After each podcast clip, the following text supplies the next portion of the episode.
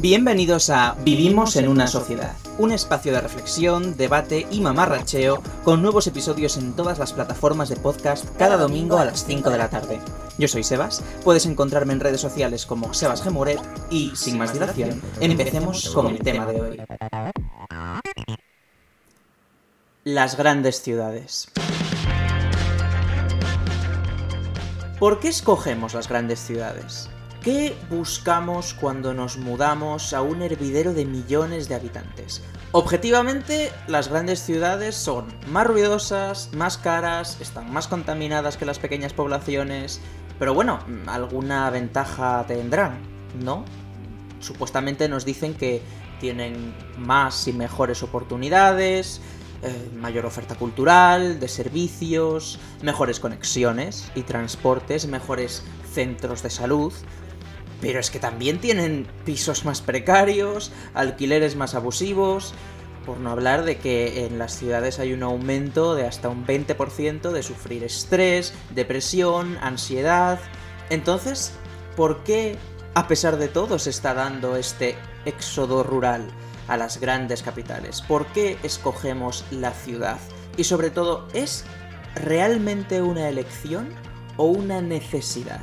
¿Viviríamos en el campo si no fuese por la falta de servicios? ¿Escogeríamos más la ciudad o más el campo? ¿Más las grandes capitales o más las pequeñas poblaciones?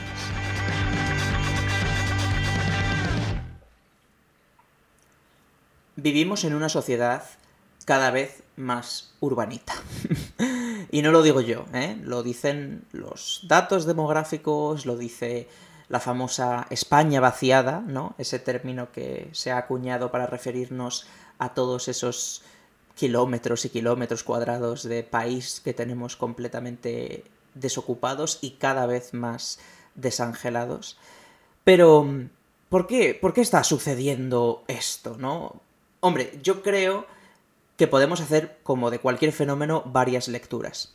Y eso es lo que voy a hacer en el día de hoy, ¿no? Eh, en este episodio, en este podcast, voy a fusionar un poco una parte más reflexiva y una parte más política. Vosotros ya sabéis que hay episodios más políticos y reivindicativos y episodios más filosóficos reflexivos. Bueno, pues hoy vamos a empezar por la parte filosófica de este asunto, de este tema que os traigo el día de hoy, pero luego vamos a irnos también a la cruda realidad, a los datos y un poco a la denuncia social, ¿no? Que hace falta aquí que pongamos un poco, un poco los puntos sobre las sillas también.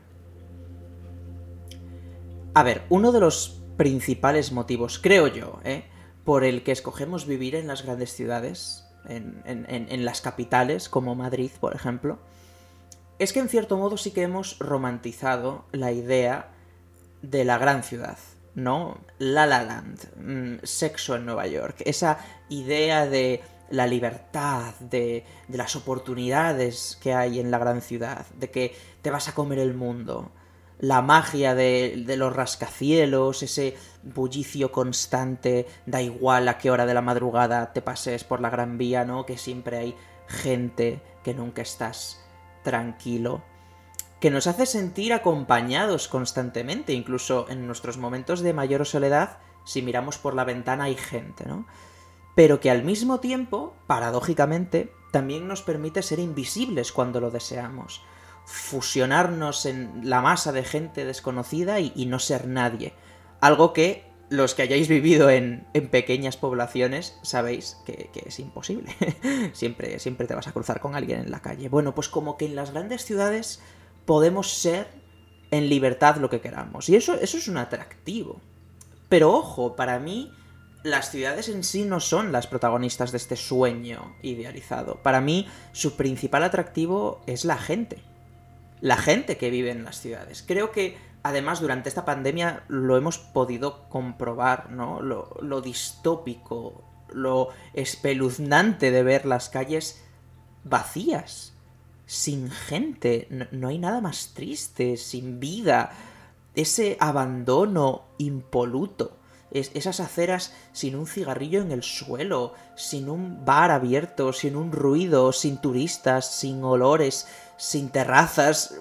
No sé, una, una ciudad que no se usa. No sé, a mí me resultaba de lo más grotesco no me malinterpretéis, también me gusta la calma de vez en cuando. No tengo prisa porque vuelvan las colas kilométricas del Primark de Gran Vía, pero sí que noto una cierta tristeza en el vacío. Así que sí, creo que uno de los motivos por los que escogemos la ciudad es porque queremos sentir que formamos parte de algo grande. Pasearnos por las calles donde han paseado antes grandes políticos o, o, tomar algo en las cafeterías donde se reunían grandes escritores o, no sé, ser parte de un algo grande, importante y sobre todo inabarcable, porque vivir en una gran ciudad es un reto, porque es un entorno sin límites, jamás conocerás del todo Madrid, frente a pequeñas ciudades o poblaciones que pues en una tarde te las puedes recorrer, ¿no? Donde nunca suceden cosas extraordinarias, donde nunca pasa nada, donde como mucho tienen un par de nombres ilustres, donde todo el mundo se conoce y no puedes poner un pie en la acera sin encontrarte al hijo del sobrino del tío del cuñado de tu profesora de inglés, ¿no? Para que nos entendamos. Entonces, para mí es innegable que la ciudad tiene ese atractivo. Pero tampoco soy ingenuo o sea, todo esto es palabrería. Por mucho que nos atraiga la idea de vivir en La La Land, esto no basta para someternos a todo lo negativo que tienen las grandes ciudades, las grandes capitales. La, la, contaminación, los alquileres abusivos, los pisos precarios, los metros abarrotados de gente, y más durante la pandemia, las colas para sentarte en una terraza o cenar en un restaurante, algo de verdad inaudito para cualquier persona de provincia. O sea, yo recuerdo la primera vez que vi colas para tener una mesa en un restaurante que dije, pero ¿qué hace la gente? ¿Qué hace? ¿Por qué no se van a otro restaurante? Mm, hemos normalizado algunas cosas. O el rollito este de que te tengas que poner a la derecha en, en, en las escaleras automáticas, yo lo hago ya, pues un poco sin pensar, pero recuerdo que la primera vez me chocó esas prisas por llegar a los sitios, pero por el amor de Dios, no sé, obligas a la gente que va como en grupo a ponerse como en fila para que tú puedas pasar corriendo, no vaya a ser que llegues tarde a ese sitio. No sé, estos son detalles, ¿no? Evidentemente lo más, lo más trágico es lo que comentábamos al principio de, de la calidad de vida, de, de, la contaminación del aire, del ruido, de los alquileres, eso es la parte negativa. Y evidentemente el encanto de La La Land y el bullicio de la capital tan especial y único no basta para cegarnos y negar todas estas cosas negativas. Y de hecho mucha gente querría irse de Madrid por culpa de todo esto. Pero, y aquí está la clave, no lo hace. Y no lo hace porque no puede irse de Madrid. Porque hay una necesidad de vivir en estas grandes ciudades porque son las que concentran las oportunidades laborales, las universidades, la oferta cultural, los medios de transporte, los servicios de salud y al final nos obligan a vivir en la capital. Aunque no queramos. Vamos allá vamos a abrir el gran melón de si esto es o no una elección.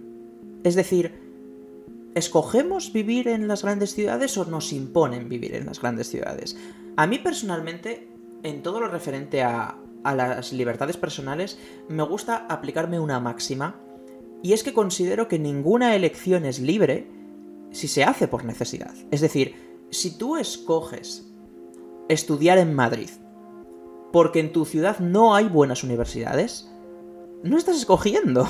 si tú decides irte a Barcelona porque no encuentras trabajo en tu pueblo, no estás decidiendo. Si tú escoges alejarte de tu familia y de tus amigos para mudarte a una habitación sin ventanas, en un barrio pobre, que te cuesta el 60% de tu sueldo, porque no te queda alternativa, porque de lo contrario te irías al paro, porque no hay oferta de trabajo de lo que tú has estudiado en mm, Cantabria, no te estás mudando por voluntad propia, sino por necesidad. No escoges la ciudad, se te impone la ciudad. Que ojo, igual si tuvieses la oportunidad de seguir en Cantabria, pues seguirías escogiendo Madrid. Si yo no digo que no, tiene un atractivo innegable por todo lo que hemos comentado antes. Igual tú eres muy urbanita y no puedes vivirse en un Starbucks y no pasa nada, pero ni siquiera estamos en predisposición de escoger, porque no existe alternativa. Quiero ser claro y cristalino con esto. Si la alternativa a vivir en una capital es vivir sin servicios, vivir sin medios de transporte, sin una educación de calidad, sin sanidad de calidad. En definitiva, si la alternativa es vivir sin bienestar social, no se nos están planteando dos opciones justas y equilibradas, porque nadie escogería vivir mal por mucho que le guste vivir en el campo. Entonces al final sí, realmente creo que no escogemos vivir en la ciudad. Muchas personas no lo escogemos. Y esta situación no está cerca de mejorar porque siento que nadie está haciendo nada por remediar esto. Em, no sé, tendemos a pensar que esto es algo que se regula solo, ¿no? Que esto es, pues, el progreso. Que cada vez viviremos en, en ciudades más grandes, porque así lo quiere la evolución natural de los acontecimientos, como, como antiguamente, por ejemplo, ¿no? Cuando cuando nuestros antepasados vivían en el campo hace cientos de años, ¿no? Pues hubo un día que alguien, un iluminado, inventó el arado manual. El arado manual es una máquina que por primera vez era capaz de labrar la tierra en el mismo tiempo en el que se necesitaban 40 personas para labrar el mismo espacio de tierra, digamos. Aquella fue una revolución porque de repente sobró muchísima gente en el campo y aquellas fueron las primeras migraciones masivas, lo que se denominó luego éxodo rural. Seguro que lo habéis estudiado en clase. Bueno, pues pretenden vendernos que el campo y las pequeñas poblaciones se están vaciando por una especie de éxodo rural contemporáneo, actualizado, digamos, al siglo XXI, pero que es lo natural, ¿no? Lo, lo inevitable, que es el progreso. Bueno, pues esto no es verdad. esto, no es verdad. Y hay que empezar a decirlo ya. Existen políticas, otra cosa es que no queramos aplicarlas, de reparto demográfico, de reparto de servicios, de reparto de oportunidades. Políticas que, pues, por ejemplo, no ahogan a las empresas que deciden quedarse en los pueblos. Políticas que ponen médicos a domicilio. Porque vivir en el campo no quiere decir que no quieras estar cerca de tu médico de cabecera. Políticas que reparten las facultades por todo el mapa para regenerar poblaciones que ven cómo la gente joven se marcha a estudiar a la capital y ya no vuelve. Políticas que nos proporcionan medios de transporte para que vivir en un pueblo de Extremadura no implique estar desconectado del mundo. Políticas de difusión de líneas de telefonía y fibra óptica, porque no puede ser que el Internet no funcione en el campo, porque eso al final ya es un factor determinante, no queremos vivir desconectados. Parece que si escoges vivir en el campo es porque quieres ser un asocial. No, igual escojo el campo porque quiero tener un alquiler más asequible, una casa más grande, igual escojo el campo porque quiero labrar un pequeño huerto, igual escojo el campo porque quiero estar más cerca de mis familiares, igual escojo el campo porque pues no me gusta la contaminación, hay muchos motivos por los que puedo querer escoger el campo y no por ello privarme de estar conectado a internet o, o a mi gente o de querer tener acceso a un ave. Y renunciar a estas medidas de manera consciente también es un acto político dejar a los pueblos y pequeñas poblaciones a su suerte es escoger un bando. Y hay países, como por ejemplo Francia, que es un ejemplo que a mí me es muy cercano porque yo tengo familiares viviendo en el campo, en Francia, y es un país que rápidamente ha entendido que tenía que aplicar estas políticas de redistribución poblacional, para no convertirse simplemente en París y cuatro pueblos más, porque eso es lo que habría pasado. No, lo que han hecho a lo largo de toda la Quinta República casi es apostar por dotar a los pueblos de la comodidad y el bienestar social, de la calidad de vida, en definitiva, que ya se tiene en las grandes ciudades, para que no haya ciudadanos de primera y ciudadanos de segunda. Y eso es algo que yo he podido comprobar en mis carnes mis abuelos, ya sabéis los que me conocéis que tengo abuelos franceses, mis abuelos viven en el pueblo más pueblo de lo más profundo. Y eso no les impide tener la misma calidad de vida que tendrían viviendo en la ciudad. Porque resulta que tienen, por ejemplo, al cartero que viene todos los días y les trae la prensa, tienen al panadero que les viene todos los días y les lleva el pan, una vez por semana hay una mujer que viene con una furgoneta cargada de fruta, que les vende fruta a domicilio. También hay otra señora que viene con una furgoneta más grande y les vende todo tipo de productos y de ropa, por si necesitan trapos de cocina, por si necesitan un mandilón, un delantal, por si necesitan algo y no pueden ir a comprarlo a la gran ciudad. Pero es que también tienen un médico que les viene a domicilio siempre que lo necesitan. Pero es que también tienen, por ejemplo, un peluquero. Algo tan sencillo como un peluquero que les viene a cortar el pelo a casa siempre que lo necesitan. Todo esto son redes de bienestar que hacen que no estés desconectado a pesar de vivir en un pueblo. Todos estos servicios que se dan por hecho en la gran ciudad también son necesarios en el campo. ¿Qué es lo único donde sí que yo veo un atraso en Francia con respecto a España? Con las conexiones de telefonía y, y de fibra óptica. Sí que es verdad que de unos años a esta parte, la inversión en redes de telecomunicación en España ha sido brutal y aunque siga habiendo pueblos donde no hay cobertura, en fin, eh, sí que es verdad que ni punto de comparación con, con Francia. O sea, allí es que no tienen nada de nada de nada. Pero bueno, es la única falla que yo les saco. De verdad que en todo lo demás tú podrías perfectamente vivir en la granja de mis abuelos y no notar que estás renunciando a nada. Pero, ¿en España? en España, mientras tanto, no se está haciendo nada. Y poco a poco se van vaciando más y más los pueblos y las pequeñas poblaciones. Y poco a poco los servicios van desapareciendo, porque claro, si no hay gente para consumirlos, los servicios se van. Y la gente entonces se marcha más porque ya no hay servicios. Y entonces las universidades y colegios cierran, y entonces más gente se marcha porque quiere que sus hijos puedan ir al colegio. Y entonces los medios de comunicación se marchan, porque ya no tienen los periódicos, ya no tienen lectores, por ejemplo, ¿no? Y al final estamos viendo, por ejemplo, cómo todos los medios de comunicación se, se establecen en Madrid. ¿Y qué es lo que pasa cuando todos los medios de comunicación están en Madrid? Bueno, pues que ellos marcan el agenda setting. Y perdón por usar terminología tan chunga, pero es que se tiene que notar que tengo un título de periodismo. Eh, ¿Y qué es el agenda setting? Básicamente es de lo que se habla, es lo que está a la orden del día, es lo que importa. Y lo estamos notando más que nunca durante esta pandemia, que solo se habla de Madrid, solo y exclusivamente. ¿Por qué? Pues porque todos los medios de comunicación están en Madrid. Y es que eso es la cruda realidad. No hay ninguna cadena de televisión potente que no esté en Madrid. Ningún periódico potente nacional que no esté en Madrid. Como mucho, pues en Barcelona sí que hay algunos periódicos, pues, que te digo yo? La Vanguardia, por ejemplo, vale. Pero vamos, Madrid y Barcelona ya está no más punto y final. Esto es un problema gravísimo. Y tenemos que darnos cuenta de todo el poder que les estamos dando a las grandes ciudades. No aplicar ningún tipo de política es dejar a los pueblos a su suerte. Pero este no es un duelo en igualdad de condiciones. Porque ciudades como Madrid son desleales con el resto. Son conscientes de su ventaja y se aprovechan de esta situación. Se aprovechan primero del evidente atractivo que siempre va a tener para una empresa establecerse en la capital, obvio. Incluso en igualdad de condiciones siempre va a ser mejor Madrid, porque es la capital. Y está toda la administración pública y todas las redes y todo. Vale, ok.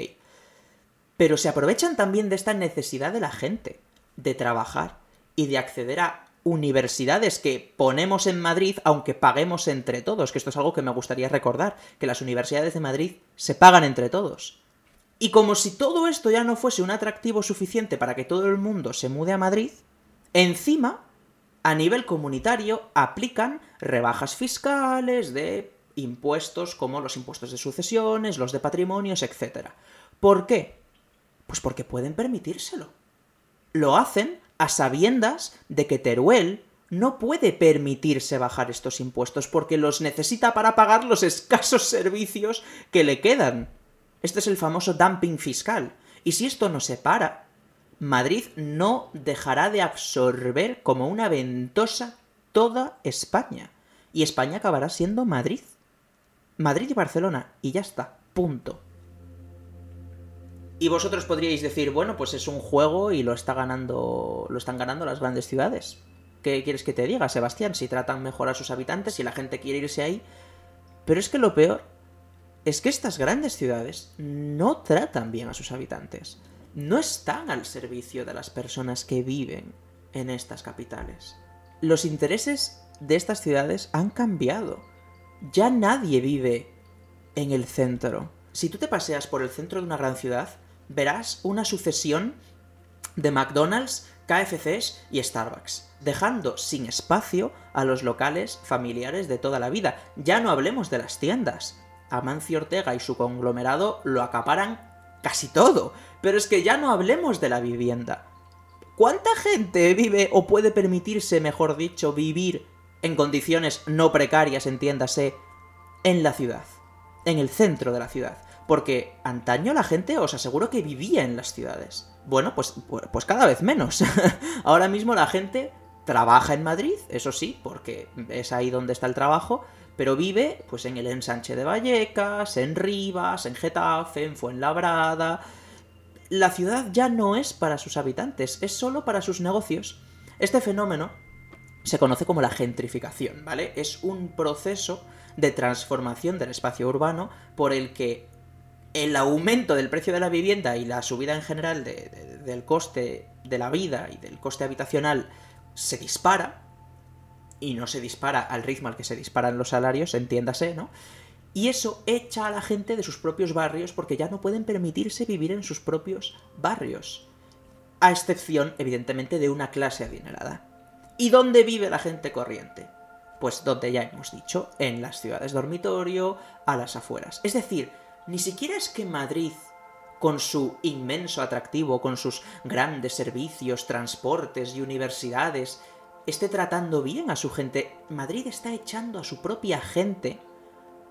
Y los barrios que tradicionalmente acogían a esos habitantes ahora son Airbnbs, pisos turísticos y los locales que antaño eran fruterías y librerías ahora son lefties y zaras.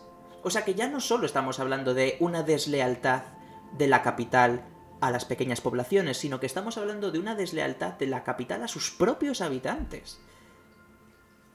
En fin, em, siento que me he cabreado muchísimo en este podcast y, he ido subiendo el tono por momentos, pero es que no os imagináis lo frustrante que es ver cómo nadie para esta locomotora, cómo las ciudades se convierten cada vez en sitios más inhabitables. Y sé lo que me vais a decir, me vais a decir, Sebastián, la vida es dura. Eh, pues sí, efectivamente, cada vez las ciudades son más caras y ya no son para sus habitantes, solo son para la gente adinerada y ya no vamos a poder vivir en estas ciudades, lo siento. Pues chico, vives en Getafe, si ya lo sé, si yo no tengo ningún problema, si yo tengo mi casa en Getafe, de verdad que lo sé. Pero tiene un halo tan triste toda esta situación. No sé, hay, hay un dicho en el refranero español que dice de Madrid al cielo, ¿vale? Que es una expresión un tanto perversa, que lo que pretende decir es que en la capital es donde están las mejores oportunidades, ¿no? Que es Madrid, el último escalón antes del éxito, donde puedes conseguir todo lo que te propongas. Y fue uno de los motivos por los que yo me mudé a Madrid. Todo el mundo me decía, eh, ¿vas a estudiar periodismo? tienes que ir a Madrid, porque es en Madrid donde está todo, o sea, de Madrid al cielo, es Madrid donde están las oportunidades. No me malinterpretéis, no me arrepiento de haberme mudado a Madrid, ¿vale? Pero sí que siento que fue una imposición y que tristemente creo que el dicho es cierto, de Madrid al cielo, pero porque no hay otra opción. Sobre todo a nivel de medios de comunicación, que era la rama en la que yo me quería mover, todo está en Madrid. En fin, llegados a este punto del episodio, uno podría plantearse que yo odio las grandes ciudades y que odio Madrid. Eh, esto no es cierto, ¿vale? Es más, me gusta mucho la vida en la ciudad. Yo soy de esos románticos que se dejan embaucar por la sensación de que formas parte de algo súper grande y que vives en una gran ciudad y que te rodeas de gente y, y, de lugares importantes y cargados de historia. Sí, soy ese tipo de persona, ¿vale? Me gusta mucho. Entonces no quiero que se interprete como que odio la vida en las grandes ciudades, pero sí que creo que hay muchas cosas que tienen que cambiar. Por hacer un poco de abogado del diablo y no pintar esto como un relato súper funesto, también quiero romper una lanza por las grandes ciudades en un sentido que es muy importante. Y es que algo que a mí, por ejemplo, sí que me dio Madrid y que yo nunca había tenido hasta ese momento es aceptación y diversidad. Esto es algo que en los pueblos y pequeñas ciudades es imposible encontrarse, como sabréis todos los que, como yo, hayáis vivido parte de vuestra vida en una ciudad o un pueblo muy pequeño.